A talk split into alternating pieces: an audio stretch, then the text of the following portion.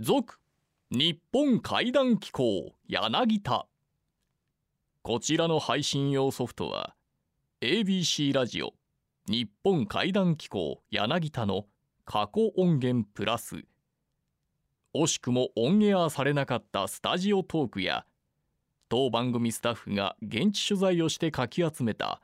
蛍町妖怪の話などをたっぷりとお送りいたします。言霊ってわかりますよね。あの昔から言葉には魂が宿るって言いますと、あまり悲観的なネガティブな言葉は続けると良くないと、まあ、魂こぼってるんで。で私柳田はふと気づきましたと。この年で、はい、言霊も怖いけれども一番怖いのは何かってずっと突き詰めていったら、はい、無意識に発してしまう言葉つまり口癖じゃないだろうあその言葉自体にはまあ意味含まない場合が多いけれども無意識に使ってるうちにこの我々の体内に口癖妖怪が宿り始めてやがて人格まで崩壊するのではないだろうかと。人格崩壊して人生も決定づけるんじゃないかと。そこで今回登場する千と八妖怪は口癖妖怪嘘嘘 僕はあんま使わないですけど周り見てたらね、まあ、テレビ見ながらでも「嘘言うな」あ、はいはい、気まずくなったら「嘘嘘嘘やん」失敗しても「嘘、は何か聞いたら「嘘やん」この口癖妖怪嘘嘘と一番親しい口癖妖怪が何かなって考えていったら口癖妖怪ほんまに？と口癖妖怪そうそう。嘘嘘の逆がそうそうになるのよう考えたら。この3つが体内に入ったらもう思考力がゼロになって その場限りの雰囲気に飲み込まれてもうほぼ生きてるんだけども死んでいるのと同じ状態になるというのを考えたよ。はい、ほんだら確かにねこの3つが体に入ってきて3人ぐらいが喋ったらなんでか知らんけど何のことについてか分からへんねんけどこんな会話になるんちゃうかなと。嘘やん。マジで。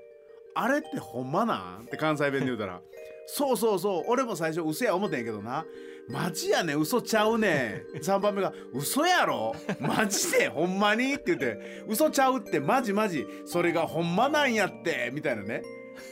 居酒屋とかで3人ぐらい喋ってる会話って何のことは喋ってへんけどほぼほぼもう妖怪に操られてるのちゃうかなと思ったら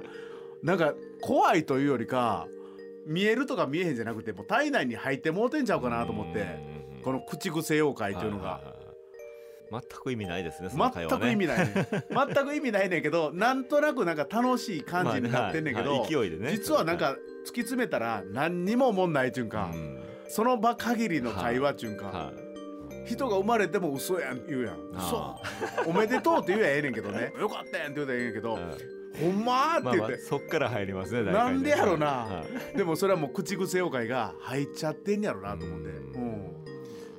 特に関西人の中に口癖妖怪入ってんちゃうかなと。あるでしょうね。あのもう一つ僕ね口癖でこれ嫌やなと思うよく聞く言葉が最悪ってことなんですよ。やばいと思われますやばいとか最悪な、はい、でちょっと悪いことがあったら何でも最悪でしょ。いやお前の最悪はその程度かと思うんですよ。い。ちいち大げさなんですよね。大げさ。大げさやけどねやっぱ関西人は口癖妖怪入ってんちゃうかなと思って。まあ多いでしょうね。多いというわけでこの後は ABC ラジオ日本怪談機構柳田。第31夜の放送音源をお聞きください。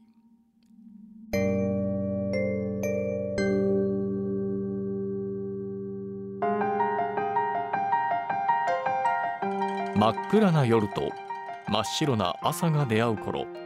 魔界の扉が不思議な音を立てながらそっと開きます。ゆっくりとゆっくりと扉の中へ足を踏み入れてみてください。日本怪談機構柳田。この番組の任務は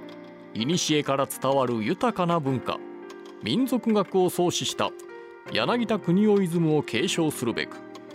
全国各地に埋もれている怪談奇談地元だけに脈々と伝承されている言い伝えなど我々の理解を超えた非科学的現象を音声データとして100年後の未来へ残すこと。本日の夜勤担当者は民族と怪異の関わりを求め続けて半世紀。怪談界の音体堤邦彦さん。日本妖怪伝承。ここでは知ってそうで深くは知らない妖怪伝承の基本の木をレクチャーしていきます。本日のテーマは日本の古典や民話怪談伝承の類などを取材編集した創作短編集怪談を刊行したジャーナリスト小泉八雲ことラフカディオ・ハーンについて。今から130年以上も昔東洋の神秘に興味を持ち来日。英語教師として松江中学に赴任。日本人女性小泉節と結婚した八雲とはどんな人物だったのか。じっくりとお聞きください。小泉八雲という人のお話をしたいと思うんですけども、まあ、有名な、ね、怪談の作者ではあるんですがどういう人だったかっていうね小泉八雲とラッカデオハンこれ言うまでもなく同一人物なんですけどもあれそれどういう関係にあるのっていうのを聞かれることがあるんですよね。もともとはですね本名はラフカデオハンなんですよね。イギリスがですねギリシャに対して18世紀にですねいろんなその植民地主義みたいなことをやっていた頃にですねギリシャに駐屯していたイギリスの将校がギリシャ人の女の人と一緒になってその間に生まれたのがラフカデオハーンなんですよね。イギリスに引き取られるんですけどもなかなかなか馴染めずに結局イギリスも育ってはいるんですけれどもいろんな嫌なこともあってですね例えばこの人片目が非常に不自由なんですけどちょっと怪我をしてねうまくいかなくなったりいろんなことがあってですねあの成人した後はあのアメリカに渡ってジャーナリスト新聞記者として活躍するんですね。で1890年に日本にやってきて日本人の奥さんをもらって小泉節という人と結婚したんで小泉八雲というね日本の名前を名乗る日本人になるんですよね。でまあそういう経緯があるんですけれども1890年にですね八雲が来た時は今現在あの島根県に松江というところがありますが松江の中学校の英語の先生として赴任するんですね。現在あの松江行きますと小泉八雲記念館というのがありますがあの記念館ある場所が八雲が住んでたところでですね現在の館長さんは八雲の子孫で小泉権先生という方があの館長されてますけども、まあ、そういうような縁がありまして日本に、えー、最初は島根県の松江というところにそこで生活するようになるんですね。その後ですねあの英語の先生って非常にやっぱり明治時代のこの時期には必要だったので現在の熊本大学の前身のですね熊本のあの第五高等中学校ですねここに赴任したりですねここのなんか校長さんはなんとあの柔道のあの加納次五郎が校長だったらしいんですよね。それで1896年になると日本に帰化してこの辺りから小泉役と名乗り出しますね。現在の東大の前身のあの東京帝国大学で英語を教えていましてね夏目漱石の前任者が実はこの人が小泉八雲なんですよね。その後は早稲田大学に移って英文学を教えたりしてるんですが1904年にですね「怪談」という本を書くんですね。これはあの英語で書いたものでアメリカで出版されるコートン・ミフリンというアメリカの出版社なんですけどねこれですね非常にアメリカやヨーロッパに日本をとはどういう国かを知ってもらうために書いたというような趣旨の序文がついていますがこれ実はですねなんで1904年かというとこの年はあの2月に日露戦争が始まってるんですね。アメリカは実はあの日露戦争の時に日本のあの援助国だったんで当時のあのルーズベルトという大統領あの第二次大戦の時のルーズベルトじゃなくない人なんですけども日本ってどういう国なんだっていうのをアメリカの国民にしてもらいたいみたいなことででそのヤクモがそういうことを紹介する記事をもともと新聞記者ですから書けるんだろうなっていうのでそういう依頼もあったのようですねでその「怪談」という本を書くんですけれどもこれがですね後に日本の近代の怪談の基本にな中の基本みたいな本になっていくわけですよね。この後1904年というのはこの直後に54歳でヤクモは亡くなりますけれども怪談という本はこの後もずっと読まれ続けるわけですよね。後でちょっと出てきますがこの怪談を書いてた時期のヤクモっていうのは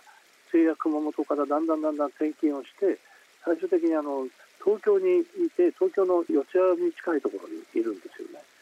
そこで怪談物を執筆していたんです。現在過去未来つわものどもが夢の後。東京都豊島区南池袋。夏目漱石をはじめ数多くの文豪が眠る雑司ヶ谷霊園にラフカディオ・ハーンこと小泉八雲の墓がある。その横には妻節の墓が仲良く寄り添っている。この後はこの世とあの世をつなぐホットライン。牛蜜時の黒電話。全国各地に伝わる地元怪談。地元伝承をお送りいたします。本日電話出演してくれるのは番組初登場。オカルト YouTuber であり廃墟写真家の遊園かなたさん。心霊現象を追い求める男の不思議な話をお聞きください。スミさんという女性の方が体験したお話なんですけどこの方は6歳から18歳まで施設で暮らしていたそうなんですね。でこの施設ほぼ毎日怪異が起こっていたそうなんですよ。その原因であろうあるものがあったんですけどこれがぬいぐるみなんですね。この施設にあの子供たちに大人気のこのぬいぐるみがあったんですよ。テディベアみたいなまあ、子供が持てるサイズのごく一般的なサイズのクマのぬいぐるみなんですけどただこのぬいぐるみ異様なんですよ。緑一色なんですよ。真緑なんですね。上から下までもずっと全部緑。で顔がないんですよ。のっぺらぼうなんですね。でいつからかそこにあったのかは全くわからない。誰の持ち物なのか誰が持ってきたのか全くわからないんですねこのぬいぐるみ。ただ施設の子どもたちは、まあ、かわいいかわいいと、まあ、なぜかこれ大人気でいろんなおもちゃあるんですけどこの人形だけぬいぐるみだけ異様に人気なんですよ。いつもどこかの部屋に1日交代で持っていかれては誰かが遊んでるという妙なぬいぐるみがあったんですね。でそんな大人気なぬいぐるみなんですけど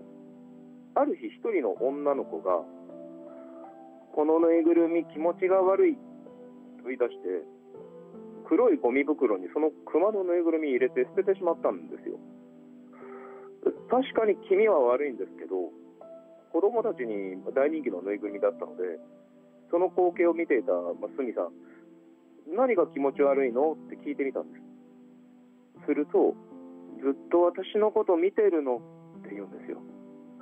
遊んでる時も寝てる時もずっと見られてるって言うんで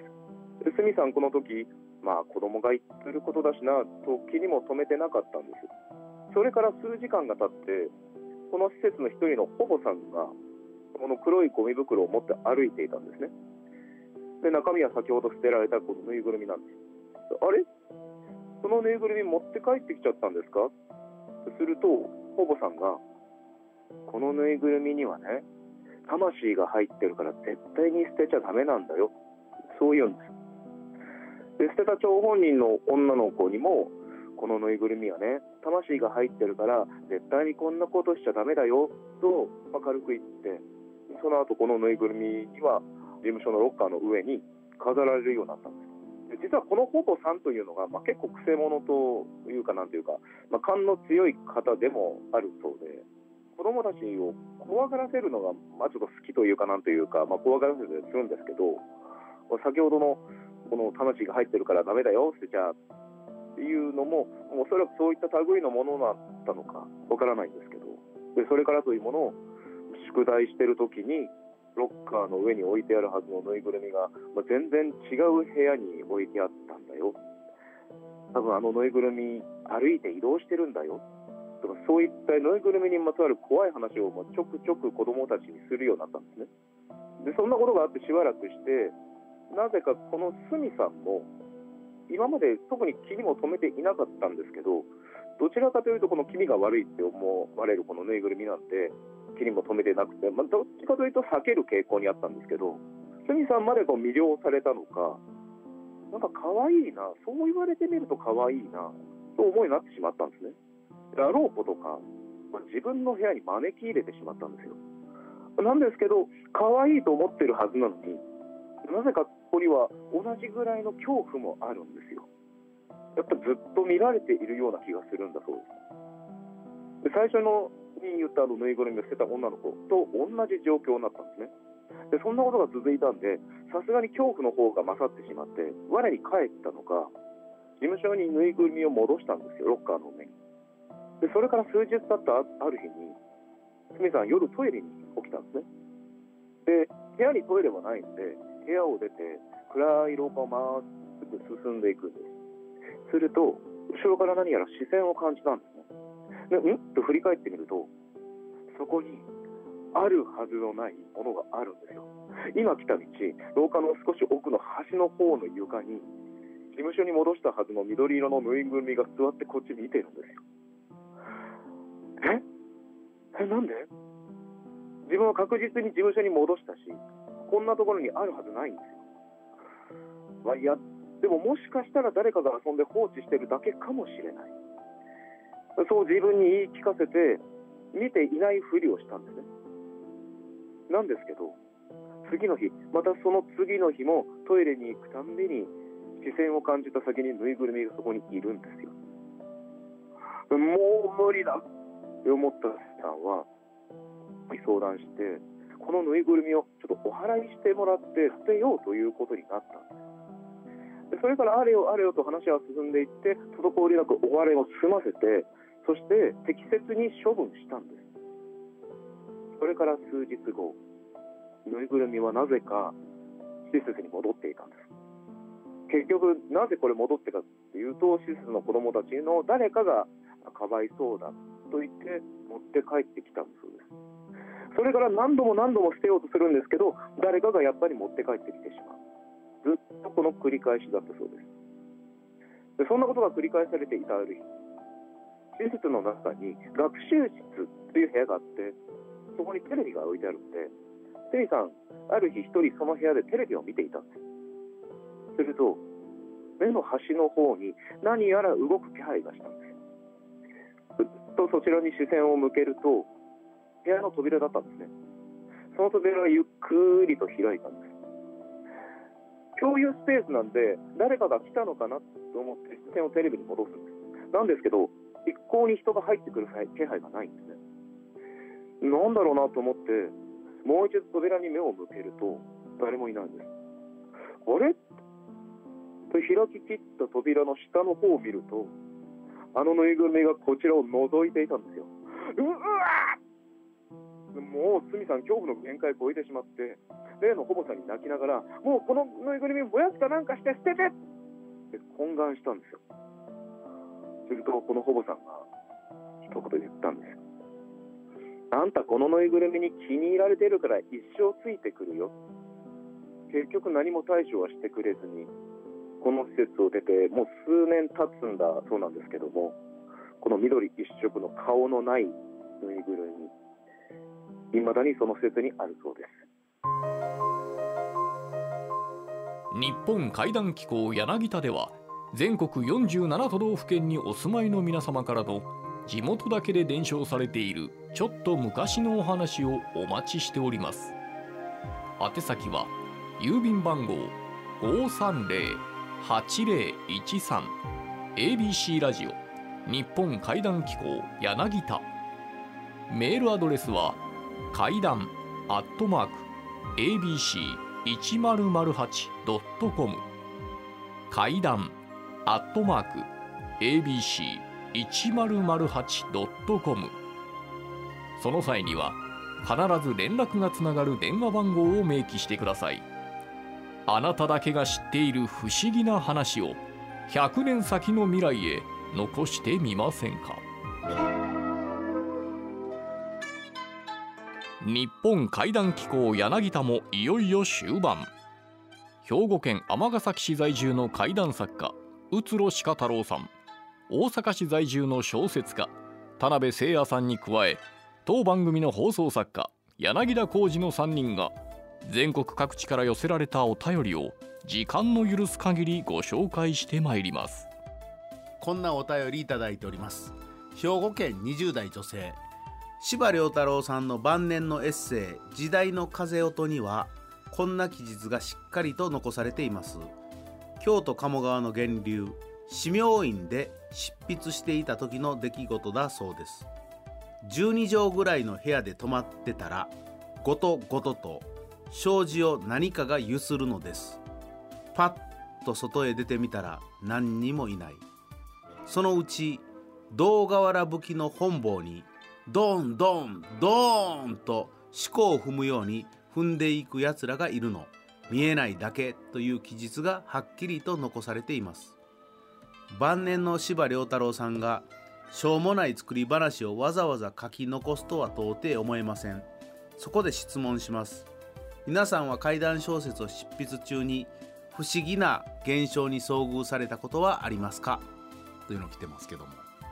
僕はありますね。あそうですか。ありますね。はいどんな感じなんですか？いや、まあ、大したことはないんですけども、うん、まあ、夜中書くことが多いんですね。でまあ今もパソコンなんですけどずっとパソコンやってて、うんうん、で、えー、部屋はもう電気消すんですよ、うん、でパソコンのある机のとこだけ電気つけてやることが多いんですが、うん、例えばねある時なんかは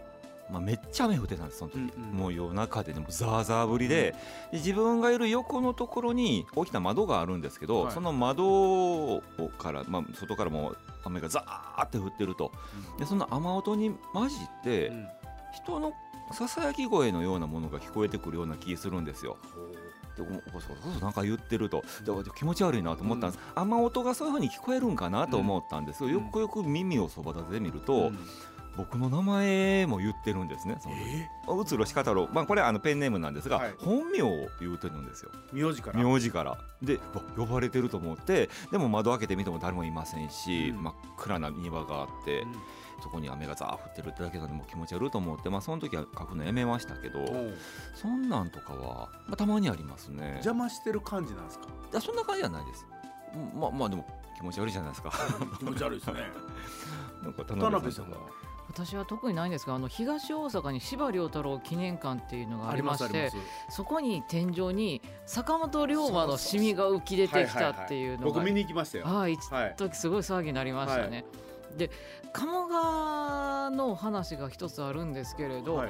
雨が降った後の濁流に紛れてね、うん、マンモスが泳いでくるって階段があるんです、えー、これネットで調べたら出てくるんですよで鴨川でマンモス？マンモスがザップラザップラザップラ桂川でも見たみたいなね。上から。上から。でそれでで別にマンモスじゃなくても茶色の濁流まみれてね、うん、怪物がね現れるっていう話は昔からたびたびあるらしいですね。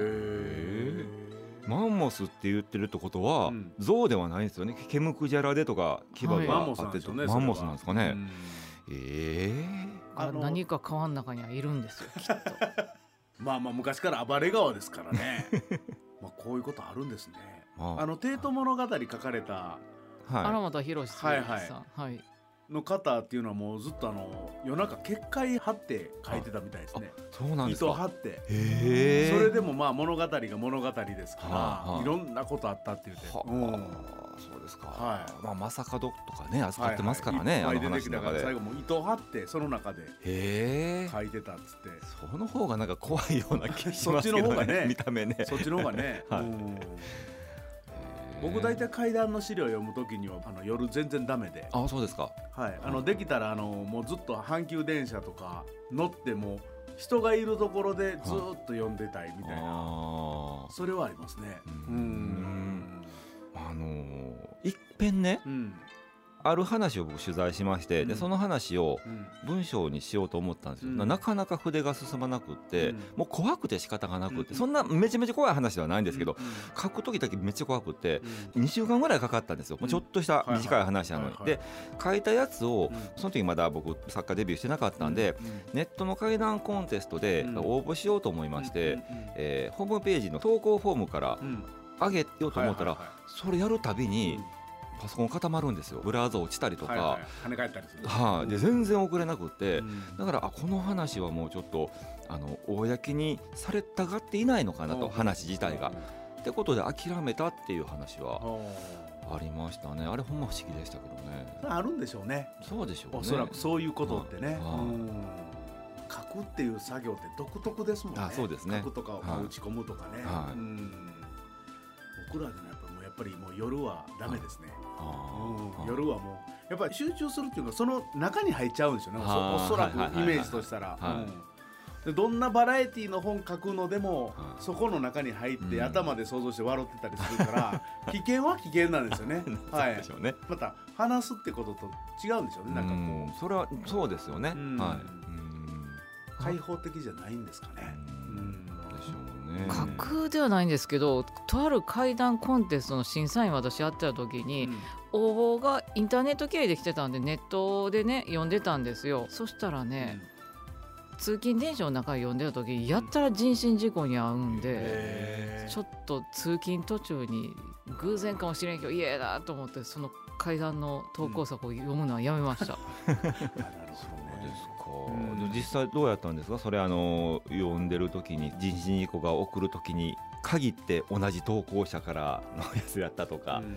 うん。電車ネタやったとか。いやあのねその2回しか飲まなかったんだけど1回目人身で止まって、うん、びっくりしたのがその2回とも同じ電車2回人身やったんですよ。でこれはって思って、うん、それっきりになりましたね。僕本当に名前言えないですけどあの新聞のお悔やみ欄ってあるでしょ？ありますね。はい。あれねあの昔ねバイトでやってたことあるんですよ。えその情報収集情報収集とそのまとめるっていうのをやってたことあるんですよ、はい、あれもね変なゾーンに入るんですよ、ね、はい、あの住所を打って全く知らない個人の名前を打ち込んでいくんですけど、はい、まあやっぱりやってることがやってることでなんかドキドキしながらやってるっていうのが前提としてあるんですけど、めっちゃ怖いですね。は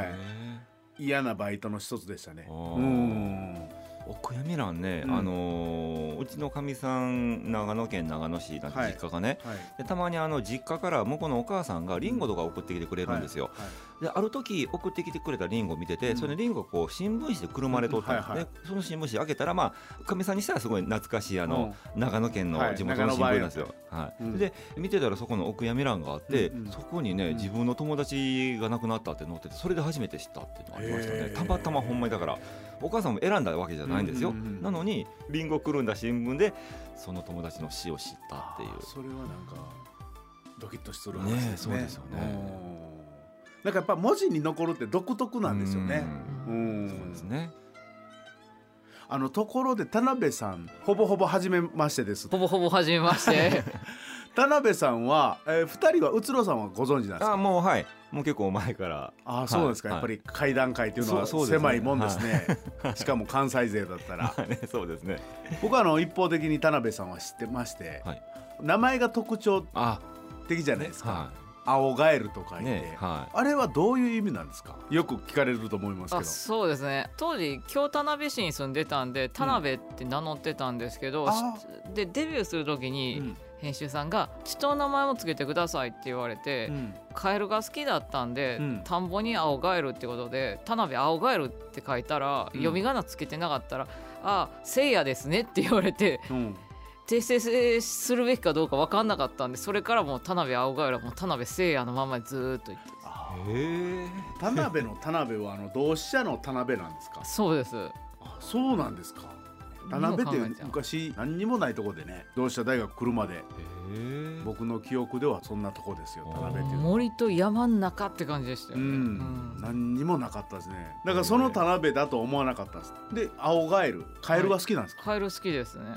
へえ珍しくないですか？カエルが好きってそのどういう大きいカエルが好きなんですか？絵に描いてあるカエルとか好きいや全般的に好きなんですけど、うん、まあでも買うとねちょっと難しいんで、うん、かわいそうやから買ったりはしてないんですけども、うん、写真とか本とかも集めてますし、グッズももう家中カエルだらけの部屋があります。カエルに惹かれるんですねそしたら。そうですね。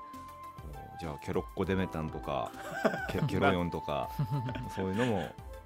ね、昔までカエルってそういうマスコット的な感じでしたね、ねね、よく考えたらね、はは蛇じゃないですね。蛇は苦手です。蛇はあのやっぱ田舎に住んでると、うん、見かけたらマムシかもしれないって身構えてしまうんで,、で私は山かかしとか青大将とか、うん、マムシの区別がつかないんですよ。で、うん、結構蛇ってジャンプしてくるじゃないですか、はいはい、で何度かヒヤッとしたことがあるんで、その怖さも、うん、あのやっぱりカエルよりかなみたいな。気持ちわかるよ。蛇怖いよねって。カエルと蛇だったら僕もカエル派かな。うん、まだカエルは触ったことあるけどやっぱヘビはあんまり。あ、うん、そうですか。はい。僕ヘビ派ですね。ヘビ派？はい、カエルはちょっと気持ち悪くて触れないですけど、うん、ヘビやったら触れますね。よう触りましたし昔見つけてはい